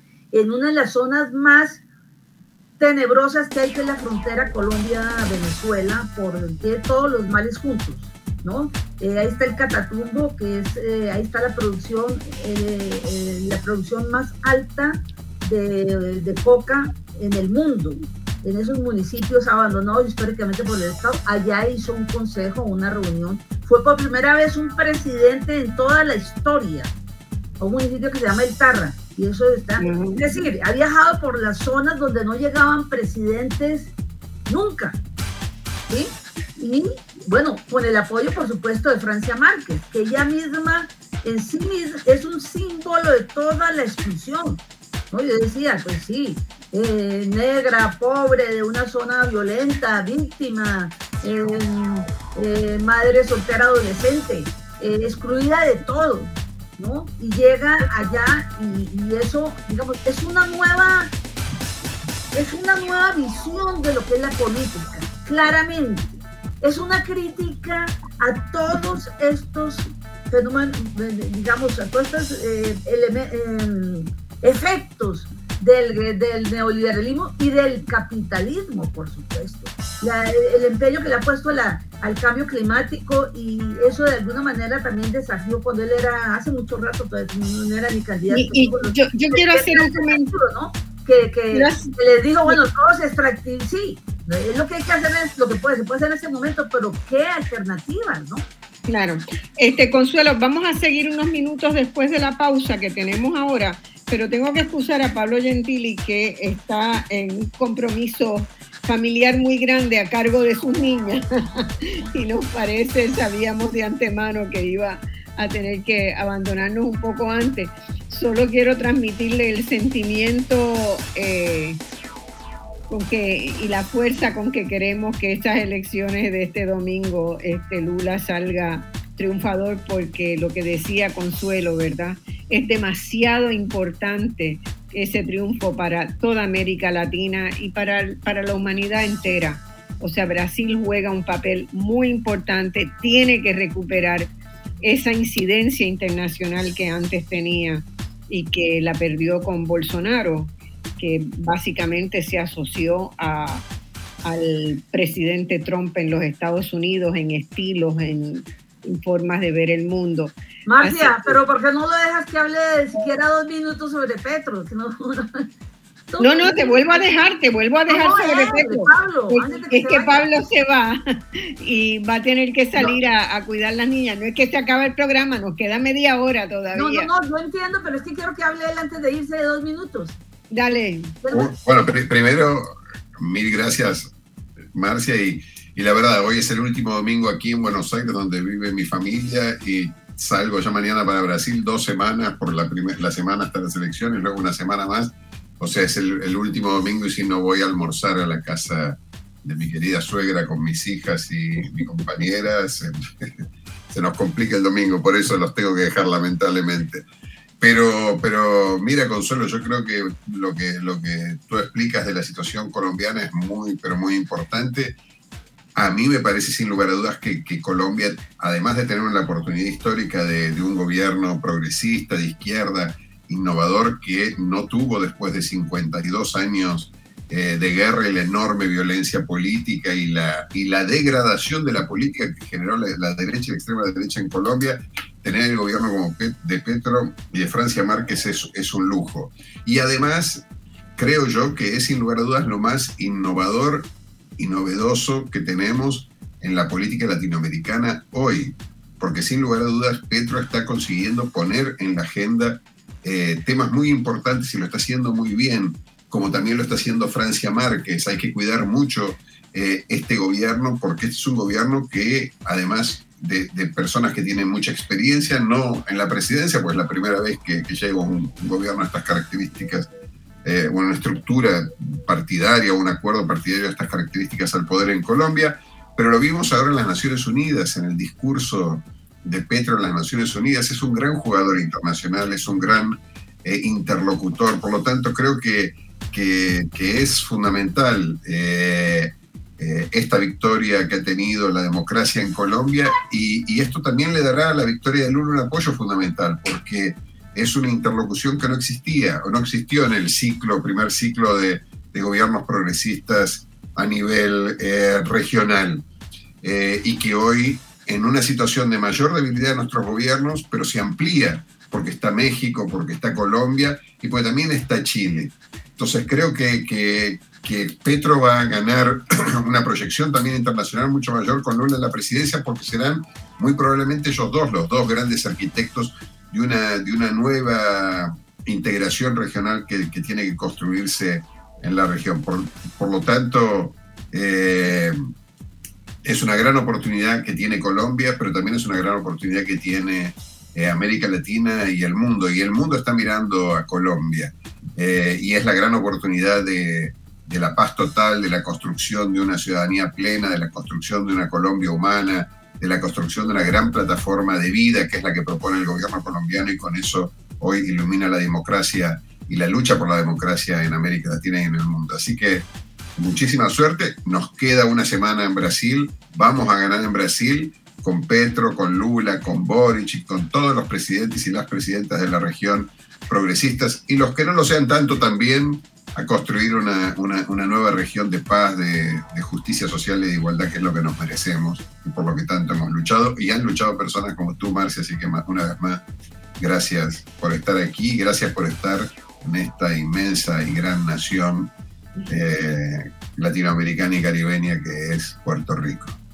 Alguna vez celebraremos. Bueno, Pablo, muchas gracias por tu participación. Eh, buen viaje y esta semana darlo todo, echar todo el resto. Claro que sí. Besos y abrazos. Muchas gracias, Marcia, Consuelo, Ángel y a todos los oyentes y las oyentes. Nos vemos. Chao. Vamos a la pausa y volvemos en unos minutos. Bueno, amigas y amigos, nos quedamos eh, con, Consuelo Ahumada y Ángel Villarini en esta última, este último segmento.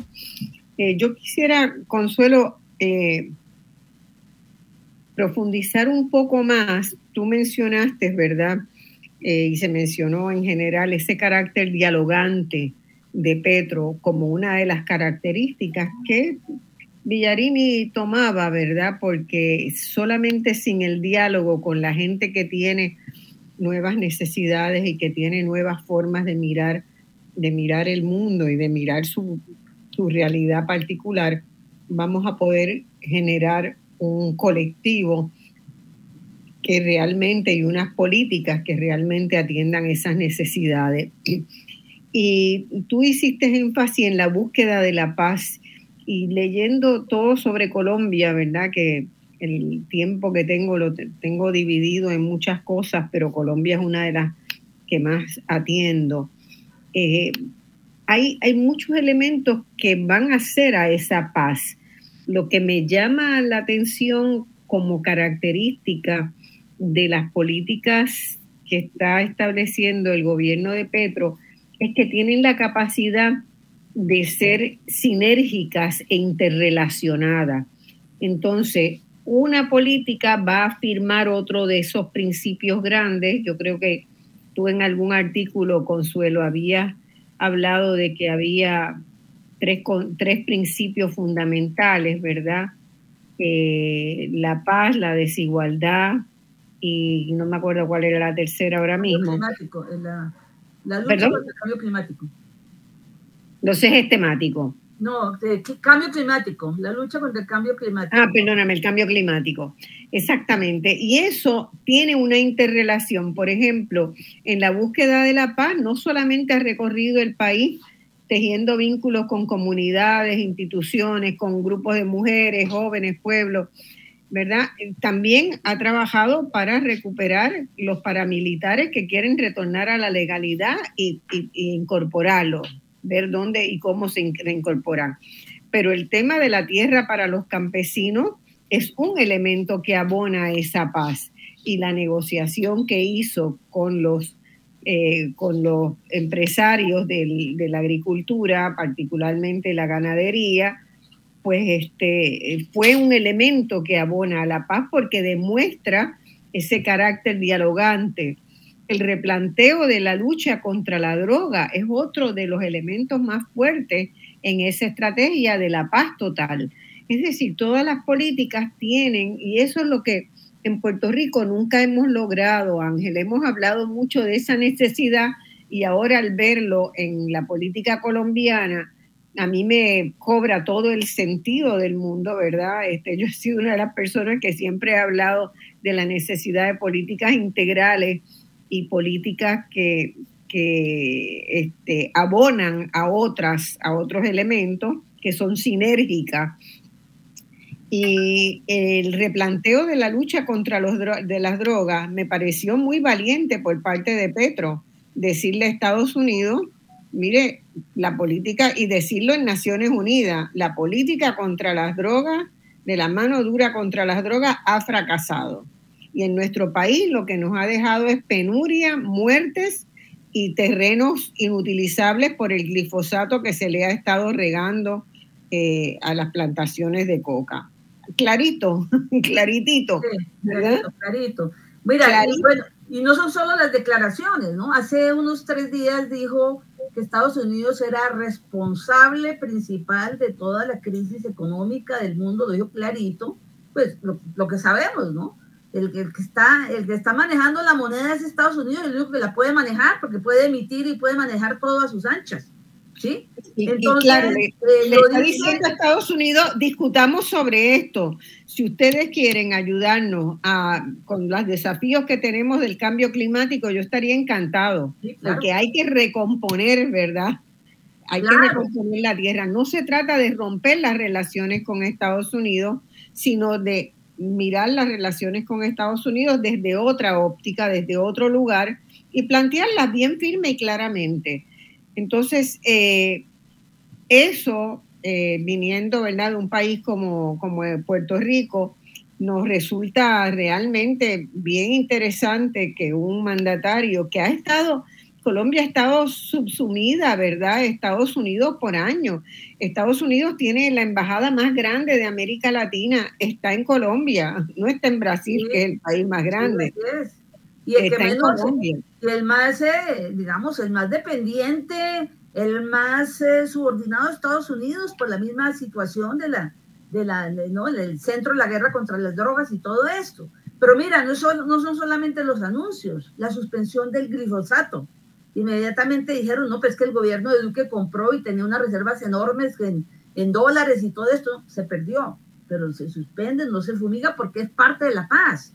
Entonces la, paz total es muy compleja, porque es cumplir con el acuerdo de paz que el gobierno de, que el uribismo con el gobierno de Duque quiso eh, destruir, ¿sí? No hizo nada al respecto y eso eh, degeneró en, el incremento de los grupos, estos, estos grupos, eh, em, grupos, de, grupos armados, em, grupos de narcotraficantes, de paramilitares, nuevos paramilitares y todo eso, ¿no? tiene Em, y también con las fuerzas militares, lo que hizo. El tema del fracking, ah, bueno, el tema del fracking, ¿sí? Definitivamente no hay fracking. Lo que hizo con las fuerzas militares es de un valor enorme y no se sabe, pues eso es uno de los enemigos más grandes que tiene, porque ahí debajo están, no están aplaudiendo a Petro, sino están están conspirando indudablemente. Claro.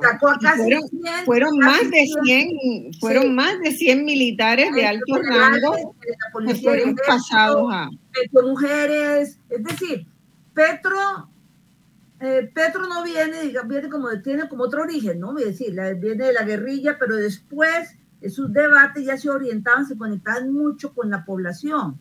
Él no viene del sector sindical, no viene de un sector social específico que ha peleado, pero él ha sido eh, capaz de como de captar todos estos elementos.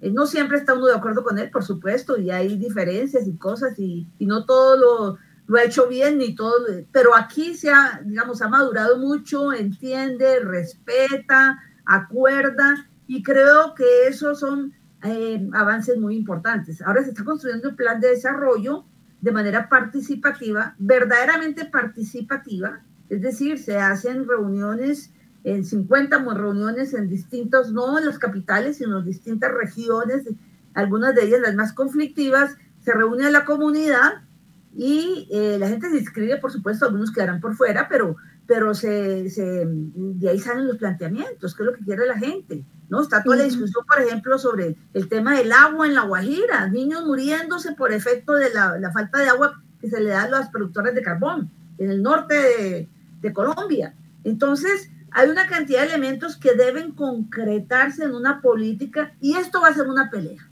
Lo que es nuevo para nosotros no es que sí, ganó, llegó y listo. No, esto va a ser una pelea, hay que respaldarlo, Esperamos que no llegue a la situación que, a la que llega el, el, presidente Pedro, el de Lima, Pedro Castillo. Pedro Castillo. ¿sí? Creo que Petro se, se, ha defendido mejor, ¿no? Y las circunstancias son distintas, pero tiene un apoyo popular muy grande todavía. Y sí, sí, es un reto que, que tenemos que defender en nuestro primer gobierno progresista en la historia y, bueno, pero tienen que empezarse a ver las políticas, ¿no? Porque efectivamente cuando, cuando se hacía el balance de los gobiernos, la primera ola de gobierno alternativo, yo creo que, yo recuerdo que se decía mucho, bueno, pero es que la gente no ve, asciende eh, socialmente o logra algunos beneficios y unas ventajas, un mejor estar eh, social y económico, y no lo asocia necesariamente con el presidente progresista. Pues eso puede pasar, pero es evidente que la gente necesita políticas y no entiende la magnitud de esto. No lo entiende, ¿no? A, ver, a uno lo llama y le dice, mira, que es que aquí no ha cambiado no sé qué y el alcantarillado no funciona. Y dice uno, bueno, pero no funciona allá y en muchos otros sitios y en eso se va a demorar mucho tiempo. Entendamos lo que los problemas que tiene son realmente fuertes, pero tienen que empezar a mostrar resultados. otra, otra cosa que me, que me llamó mucho la atención, además de los militares, es este, la propuesta, lo que está haciendo con la policía, cambiando la policía, sacando a la Policía Nacional hacia un nuevo eh, organismo del Estado que tiene que ver con seguridad general, pero quitándole esa, ese estigma de la policía que son los malos que van a meter palos a través de procesos de readiestramiento, eh, de, toda la policía. Yo no sé si eso va a generar eh, mucha controversia o no, pero me pareció muy interesante que inmediatamente se empezó a trabajar en ese proyecto eh, de, la, de repensar, reconceptualizar, ¿verdad? la Policía Nacional no como un órgano represivo, sino como un órgano de paz. Y el nuevo ministerio que se va a crear se llama de paz y seguridad, para afianzar el carácter más civilista y sacarla de la lógica del conflicto armado en que por décadas o, o siglos ha tenido la policía de ser un órgano represivo, ¿verdad? Eso me pareció también, como dice Ángel, un cambio civilizatorio que, necesitaríamos en, todos los países, a la misma vez que también protege a los ciudadanos de la protesta, protege la protesta social. Y dice, la protesta social tiene un lugar, hay que establecer reglamento para que todos podamos convivir, pero todo este proceso se ha estado haciendo en diálogo, en diálogo. Ahí también es importante no, no solamente que se eh, desmilitariza a la policía, ¿verdad? Sino que lo militar pierde funciones policíacas. Y entonces lo militar entonces ya no interviene en los asuntos públicos, en los asuntos sociales, que es uno de los grandes problemas que tiene Colombia, que es la intromisión de lo militar en todos los aspectos de la, de la, de la sociedad. Así es. Bueno, ¿qué, otras, ¿qué otros elementos que te, han llamado la atención, Consuelo? De, bueno, no, ante todo, ante todo el tema de, poner la agenda social en primer plano. ¿sí? Eh, se aprobó el presupuesto, eso ya está aprobado. ¿sí? Bueno, eh, toca, se necesitan los recursos, obviamente, y para eso necesita la reforma tributaria, que tiene un fuerte énfasis en lo social. La ministra de Salud está tratando de avanzar una reforma de salud en donde le va a poner el énfasis a lo preventivo, que tiene lógica, ¿sí? Tiene mucha lógica la atención. Él, lo hizo cuando fue alcalde, la atención preventiva, y si lo sabemos, pero eso va en contra de los grandes aseguradoras, que son las que manejan del sector financiero, que son las que manejan el negocio y aquí y en todos lados, en el mundo, ¿no? En que hay que enfermarse para que ellos ganen, ¿no? Entonces, esto es una pelea eh, dura. Dice la ministra, a la ministra de Salud le ha, le ha, tocado defenderse eh, valientemente frente a los ataques que, que, le dan, como también a la ministra de, eh, de Minas. Ahí uno puede discutir lo acertado que fue ese nombramiento, porque es una persona, pues claro, decididamente a favor de, la, de, la, de las alternativas, de energía alternativa. Sí, pero para el sector minero necesitaba una persona que tuviera esa visión, esa es mi opinión, pero un poco más duro para negociar con estos grandes multinacionales, que son los que tienen el carbón y la inversión en petróleo y todo lo demás, ¿no? Ella se excusa un poco en que no tiene, que es una académica, pero bueno, eso es secundario. Entonces, cada vez que puede, le, le, dicen que, que no sabe y que esto y lo otro, pero digamos, la orientación sí es clara, no es acabar con la minería ya y con el petróleo ya, no se puede, hay que respetar los contratos que ya están, que pueden eh, estar, de, podemos hablar de 12 años todavía, contratos de exploración y explotación, pero la tendencia al cambio hacia energías limpias sí es clara.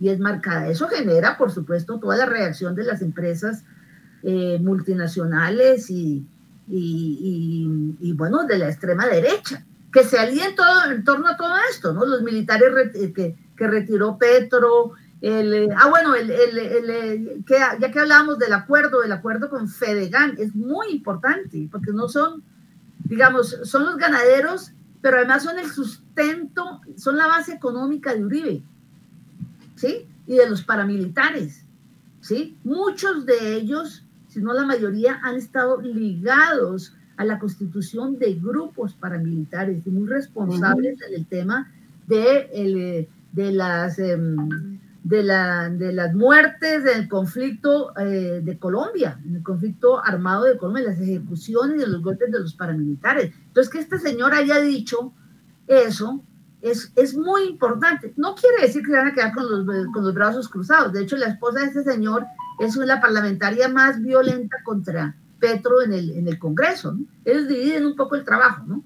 Pero, pero obvio que es un paso importante, incipiente, porque dos millones, tres millones de hectáreas es muy poquito para lo que se necesita en el país, pero es un primer paso, es un camino que tiene Petro en ese sentido. Además de darle la tierra, tiene que darles asistencia técnica. Hoy en día, un campesino con tierra no hace nada si no tiene asistencia técnica, si no tiene vías, si no tiene articulación hacia el mercado interno, que es la prioridad de Petro. Él no quiere acabar con la inversión extranjera, por supuesto, no lo puede ni, ni decir, pero la prioridad es el mercado interno. Llevar alimentos a, las ciudades y a las poblaciones donde la gente está en condiciones de, bueno, creo que, también un, logro importante de, la gestión de Petro hasta ahora. Yo tenía la, expectativa de que una de las dificultades iba a ser el que tal vez grupos de más a la extrema de la izquierda iban a crear dificultades al, al gobierno tratando de eh, empujar antes de tiempo y de las maneras más inadecuadas, ¿verdad? Ciertas, ciertas agendas. Y cuando comenzó a ocurrir la ocupación de ciertas tierras, eh, yo pensé, wow, por aquí puede empezar a explotar la cosa, porque en, en, otras ocasiones se han descarrilado procesos este, de, de, cambio precisamente por la incapacidad de ciertos sectores extremistas de, de no entender lo que es la dinámica histórica y social de los procesos. Pero por lo que eh, he, podido ver hasta ahora, pues eh, ha, habido mucha sensatez de parte de, de ciertos grupos que están en, en, posturas más a la izquierda que el, que el mismo Petro, y, y eso es, es, sumamente importante, y probablemente eso se deba a que todo este proceso que se está llevando a cabo en Colombia, pues se hace desde las bases, ¿no? Y, y cuando el trabajo se hace desde las bases, pues se, dificultan los, eh, los extremismos. o, por lo menos en diálogo con las bases, ¿verdad? Este, porque obviamente es, difícil incorporar la participación ciudadana a tan corto plazo. Seguramente el proyecto de Petro va a encontrar las maneras de, de incorporar la participación de la gente de las comunidades a distintos niveles pero, pero sí, eso llama la atención. A mí me llamó mucho la atención, ¿verdad? Mirándolo desde el punto de vista de, la economía, cómo Petro eh, usa el lenguaje también, ¿verdad? Él habla de inversión social, de la importancia de aumentar la inversión social, refiriéndose. A lo que son la, la educación, la agricultura, las necesidades de combatir el hambre, reducir el, el desempleo. Y eso cuesta mucho. Eso cuesta mucho, tú lo sabes, Consuelo, porque los economistas están formados con esta mentalidad neoliberal que cuesta enormemente. O son clientes, ¿verdad? O, lo, o son clientes, eh, se habla de clientes, o se habla, o se habla sencillamente de producción. Pero considerar eh, eh, el presupuesto, el que, que muchas veces también se le llama el gasto, el gasto en educación o el gasto en salud, considerarlo como una inversión en términos de, de, crear ese nuevo proyecto civilizatorio, como dice Ángel, con el lenguaje que debe tener, también lo encontré muy interesante. A mucha gente probablemente se le pasa por alto esas cuestiones, pero son importantes, dejan una huella importante.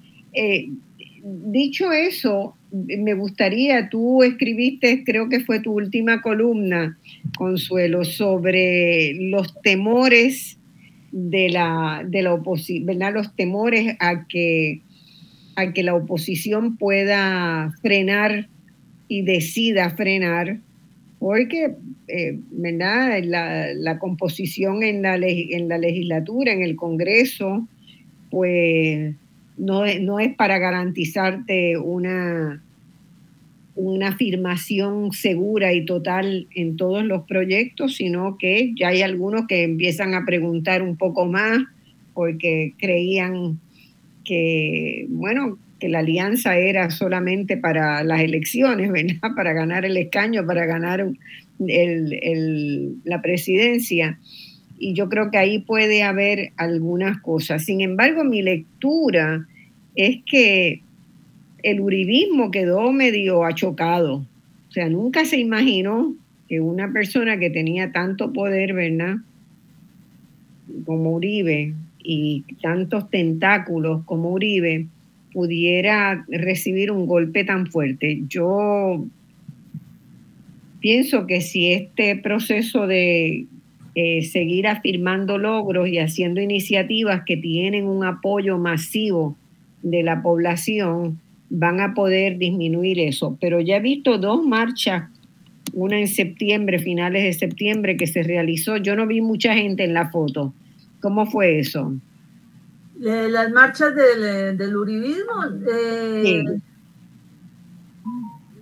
pues masiva, masiva no, pero, pero importante en algunas ciudades. O sea, no se puede despreciar tampoco, ¿no? Y ellos hablan de una cada mes y van a empezar a, a utilizar cualquier eh, anuncio, cualquier de estas mentiras que se dicen y todo lo demás para seguir movilizando a la gente. Por lo tanto, nos toca de la misma manera. Pero mira, yo quería decir una cosa frente al tema anterior, lo que eh, eh, eh, lo que hablamos de la economía. El Petro también ha sabido rodearse y de gente que pues le da una una cierta, le, da una legitimidad también, digamos, entre los economistas. De hecho, el ministro de Hacienda era, no, no, no, no, estuvo con él, ¿sí? Bueno, en la, en la segunda vuelta se debió votar por él, pero en la segunda pero es eh, Ocampo, eh, que fue secretario de la CEPAL.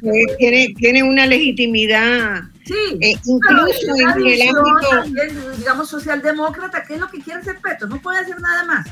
Ahora estuvo Mariana Mazzucato, ¿no? que es la figura de los economistas, no sé, próximo premio Nobel y todo lo demás, que tiene una visión también bastante interesante sobre lo que debe hacer el Estado en conjunción con el sector privado en estos momentos de crisis. ¿sí? No, no hay duda de que nadie puede dudar de pensar que ella sea de izquierda marxista, ni mucho menos. Y entonces vino y le dijo, me gusta su reforma tributaria, me gusta su gobierno. El mismo Piketty, que también ha dicho cuestiones importantes en cuanto a la distribución del ingreso. En campaña le dio el apoyo. ¿no? Entonces Petro sabe también mantenerse y, y le toca mantenerse en estos, en estos temas, ¿no? ha tenido algunas contradicciones, el tema con Nicaragua, pues con Venezuela, el de la contradicción principal que ha tenido es el del petróleo, ¿no? Del petróleo de, campaña. Petro tenía que deslindarse, aunque tratar de deslindarse es, no es muy útil en este sentido, ¿no? Bueno, que estos sectores, ahora lo que tú preguntas, que estos sectores puedan entrabar las reformas es posible él tiene que estar muy atento. Que las demore, que fue lo que le pasó a Lula en sus gobiernos. Claro. ¿Sí? Porque es que el aliado no se va a quedar esperando a que el otro, mirando a que el otro haga su programa.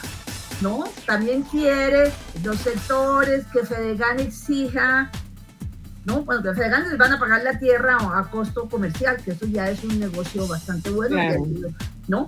pero que otros exijan. Consuelo, perdona, tengo que interrumpirte, pero nos han dado ya la hora final del programa, se nos ha ido muy rápido. Perfecto. Se nos quedaron muchas cosas que yo quería que pudiéramos conversar, pero les agradezco y esto va a seguir, así que siempre te tendremos por ahí de invitada. Ángel, gracias. Gracias, Consuelo. Gracias a ti, gracias a Ángel. Y, y nos vemos el próximo domingo que tenemos pautado un programa sobre el problema de los alimentos en Puerto Rico. Muchas gracias y hasta entonces. ¿Me mandas el link también? ¿El, no, el link no el Facebook o qué? ¿Cómo? Te mando al Facebook Live el enlace. ¿Cómo no? Saludos. Chao.